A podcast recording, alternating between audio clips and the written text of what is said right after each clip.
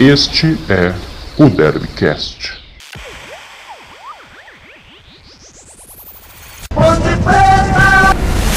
Fala torcedor Ponte Pretano, tudo bom com vocês? Eu sou Eduardo Martins e estamos aqui para mais uma edição muito especial do Derbycast, recheada de informação e opinião sobre a macaca. E hoje eu recebo um convidado muito especial, Lucas Rossafa. E aí, Lucas, tudo bom com você? Fala Eduardo, grande abraço a você, em especial o torcedor Pretano. Terça-feira, dia de decisão para macaca na Copa do Brasil mais de 2 milhões em jogo. Vamos falar bastante deste confronto contra o América, os aprendizados a serem tirados do empate diante do Operário e, claro, as perspectivas da Alvinegra na Série B do Campeonato Brasileiro. É isso aí, Lucas. Momento muito importante da Ponte Preta nessa sequência de temporada. A equipe oscilou um pouquinho nessa última semana, né? Empate com o América Mineiro em casa, depois empate contra o Operário. Foi bem no primeiro tempo contra o Operário, a Ponte, eu achei, mas no segundo tempo caiu muito de rendimento, começou a tomar pressão e acabou levando empate. Em alguns momentos até correu o risco de levar a virada, né? O Operário fez um excelente segundo tempo no Moisés Lucarelli na última semana. Queria rapidinho, Lucas, que você me falasse o que você achou desse jogo. Dava para a Ponte ter vencido, né? Claro, é, era a expectativa de todo torcedor ponte pretano fechar o sabadão com os três pontos. É, o desempenho da Ponte Preta no primeiro tempo foi digno e merecido para um resultado positivo, que na realidade não aconteceu por conta da queda da Ponte Preta de uma maneira geral na etapa complementar. O que a Ponte Preta precisa tirar de aprendizado deste empate, na minha visão, não foi bom. A Ponte Preta, quando ela cria, ela precisa ser mais eficiente ela precisa colocar a bola para dentro da rede. No primeiro tempo, contra o time do Operário, o goleiro Thiago Braga fez duas, três boas defesas, uma excepcional na cabeçada do Bruno Rodrigues, quase no fim do primeiro tempo. E essas oportunidades, no fim do jogo, é claro, é, fizeram falta e a Ponte Preta acabou desperdiçando dois pontos cruciais na Série B, embora o Operário, é fato, seja um concorrente direto neste momento, para uma das quatro vagas no G4. Então é isso. Ponte Preta tem capacidade ofensiva para criar, mas no momento não tem tido tanta competência para colocar a pelota lá no fundo da rede. Isso é verdade, Lucas. Infelizmente, né, a Ponte perdeu diversas oportunidades no jogo, principalmente na primeira etapa, quando vinha melhor, e acabou pagando caro, né? É, é aquele velho ditado do futebol, né? Quem não faz, toma. E acabou sofrendo o gol de empate no segundo tempo e eu concordo, foi bem decepcionante. Nesse momento, né, que nem você falou, o Operário briga, pela, briga com a Ponte na parte de cima da tabela de classificação, mas eu vejo o elenco da Ponte Preta bem superior ao do Operário. Acho que o Operário não vai conseguir se manter tão na parte de cima da tabela. Acho que uma equipe para meio de tabela não vai brigar para não cair, mas também acho difícil sonhar com acesso. Era uma partida para a Ponte ganhar, né? Mas tem as oportunidades agora nessa sequência de campeonato de voltar a vencer o mais rápido possível e continuar brigando na parte de cima, né? Porque se começar a oscilar muito, sai do G4, se distancia do G4, aí acaba complicando um pouquinho, né? Mas Lucas, hoje é um dia muito importante, confronto de volta com o América Mineiro no estádio Independência, 2 a 2 na partida de ida no Majestoso. Jogo duro para Ponte hoje, né? Pedreira, o América Mineiro boa parte da equipe na derrota diante do Figueirense, no sábado à tarde, em Belo Horizonte. Então, o técnico dirigido, o time dirigido pelo técnico Lisca, na verdade, chega para esse confronto contra a Ponte Preta muito mais descansado e com combustível no tanque. A Ponte Preta, por outro lado, teve força máxima contra o Operário e vem numa batente aí complicada, é, não tem folga nas próximas semanas serão mais três aí consecutivas, com dois compromissos a cada sete dias. Então, o técnico João Brigatti vai precisar dar uma rodada neste elenco. É óbvio que isso não vai acontecer contra o América.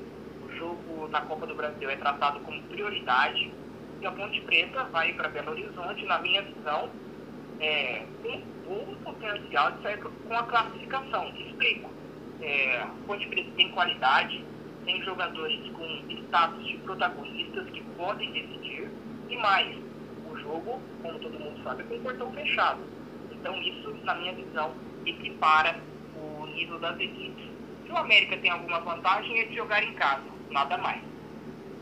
Isso é verdade, Lucas. Eu fiquei um pouquinho decepcionado com a Ponte na última semana, né, nesse, nesse confronto de ida aqui em Campinas. Achei que a equipe era um jogo para ganhar, né? Acabou sofrendo aquele golzinho no final. Isso acaba pesando muito num, numa partida decisiva, ainda mais partida eliminatória, né? Jogo de ida e volta. Você tem que fazer o resultado dentro de casa. Mas se fosse para acontecer isso, eu acho que o melhor momento para acontecer era agora mesmo. Porque esse fato de o América não estar jogando com torcida, né? não, não tem torcida, a Ponte também jogou sem torcida em Campinas na última semana, todas as partidas estão sendo assim, é um, é um, é um, um, um momento que acaba igualando muito né? as duas equipes que estão em campo, tira bastante a vantagem que o, que o clube mandante costuma ter. Então acho que isso iguala bem para esse confronto dessa semana. E eu vejo que dá, mas eu acho a equipe do América muito qualificada. Alguns jogadores do América me chamaram muito atenção no jogo da semana passada no Majestoso. O Léo Passos, que é um jogador formado nas categorias de base do Palmeiras. O Marcelo Toscano, que se movimentou muito bem durante a partida. Felipe Azevedo, que o torcedor Ponte Pretano conhece muito bem. É uma equipe bem interessante, um treinador experiente, que é o Lisca, né? Conhece Série B, conhece Copa do Brasil, já passou por diversas equipes do futebol brasileiro. Eu acho um confronto bem difícil para a Ponte, sabe? Eu acho que não, não vai ser moleza de jeito nenhum. Acho possível a classificação, mas vai ter que melhorar. O futebol apresentado no confronto contra o Operário não será suficiente. Com certeza não será suficiente, sabe? Então a Ponte precisa evoluir um pouco mais para essa partida de hoje. E tem gol fora de casa, Lucas, como critério de desempate? Não, saldo de gol. 0 a 0 pênalti. Entendi. É, então, então isso é mais um fator importante, né? Que a Ponte acabou levando dois gols em casa, mas isso acaba não pesando tanto para esse confronto decisivo, né? E tendência de time é mais ou menos o que o Brigatti colocou em campo no último sábado, Lucas? Você acredita que vai ter mudanças? O que, que você espera? A expectativa é que o técnico João Brigatti, para o confronto contra o América, é, promova uma alteração na plataforma tática e abra mão do tradicional 4-4-2, que foi escalado contra o Operário, e volte ao 4-3-3, com dois jogadores abertos pelo lado do campo no sistema ofensivo. Uma provável ponte preta tem Ivan no gol, Abudi intocável na lateral direita, na zaga Wellington Carvalho e Alisson e na esquerda Guilherme Lazzaroni. No meio campo, com o Dauan suspenso, é possível que a Ponte Preta tenha Bruno Reis, que foi titular contra o Operário, Luiz Ayama e João Paulo. No ataque, Moisés, Bruno Rodrigues e Matheus Peixoto. A única dúvida ou ponto de interrogação é Moisés ou Luan Dias. O Moisés foi titular contra o América, recebeu algumas, entre aspas, críticas do João Brigatti, foi para o banco, entrou o Luan Dias no último sábado e a expectativa é que o atacante retome a condição de titular no confronto desta terça. Neto Moura, difícil começar como titular? Só ficou na vaga do Bruno Reis, que é um volante típico de contenção que não tem tanta qualidade com a bola nos pés, ao contrário do Neto Moura. Eu acredito que, caso o João Bigatti opte pelo esquema 4-3-3, ainda mais fora de casa, contra o América, que tem um meio campo muito bom, um time muito rápido também, eu não acredito que o Bigatti abra mão daquele volante perdigueiro, aquele que tem como característica quase que exclusiva a marcação, que é o caso do Bruno Reis.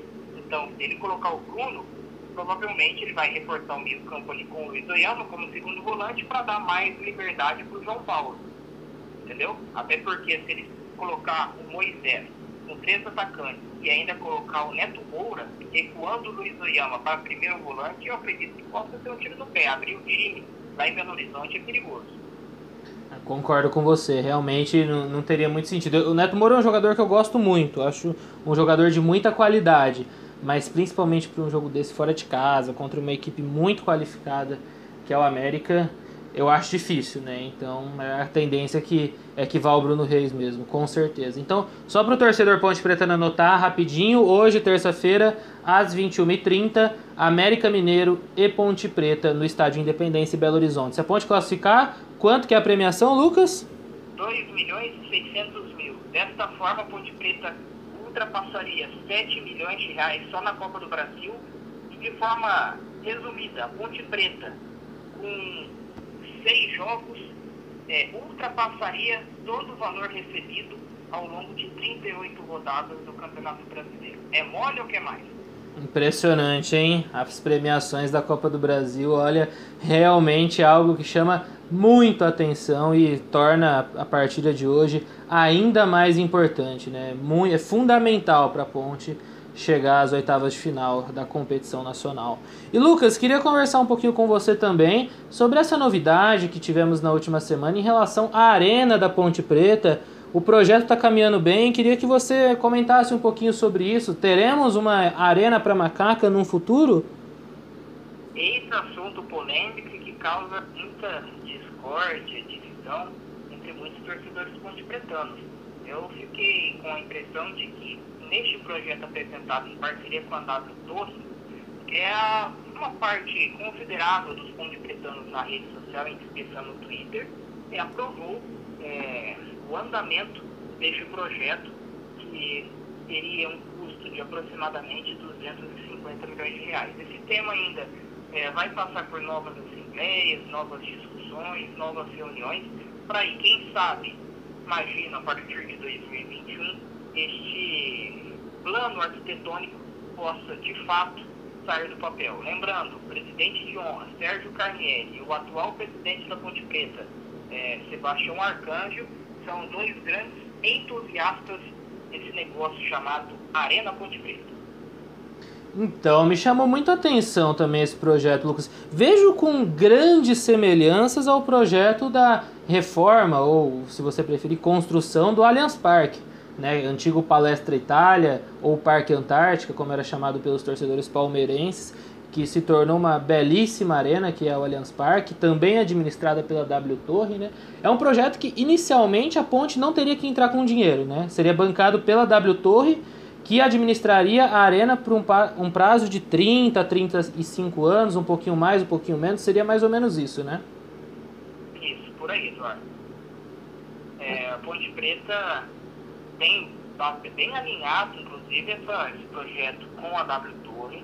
É, muitos pontipretanos, inclusive de dentro da diretoria, mostraram confiança em um plano exitoso, não só em termos de projeção da marca Associação Atlética Ponte Preta no Brasil, também na América Latina, como também é, em termos financeiros. É fato que este estádio, ou melhor, arena, se tornaria também um palco para eventos, shows e tudo mais. Entendi. Seria o que muita gente chama de arena multiuso, né? Teria, teria várias funções, entre elas a função artística, né, de abrigar shows. É algo que, na minha visão, agregaria muito para Campinas também.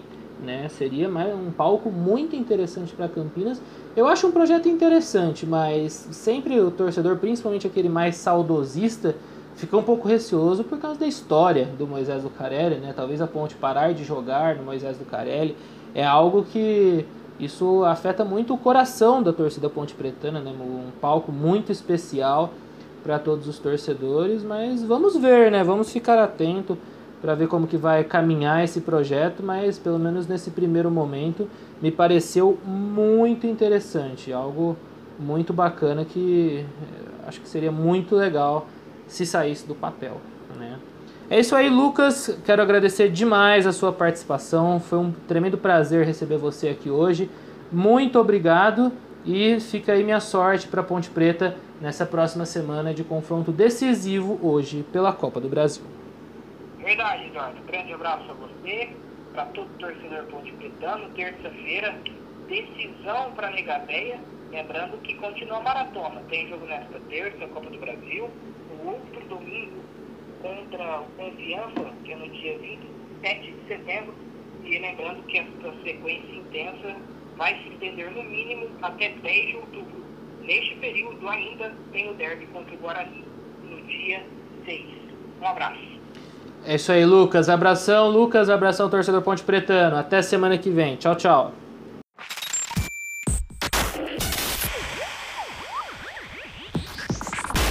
Este é o Derbycast.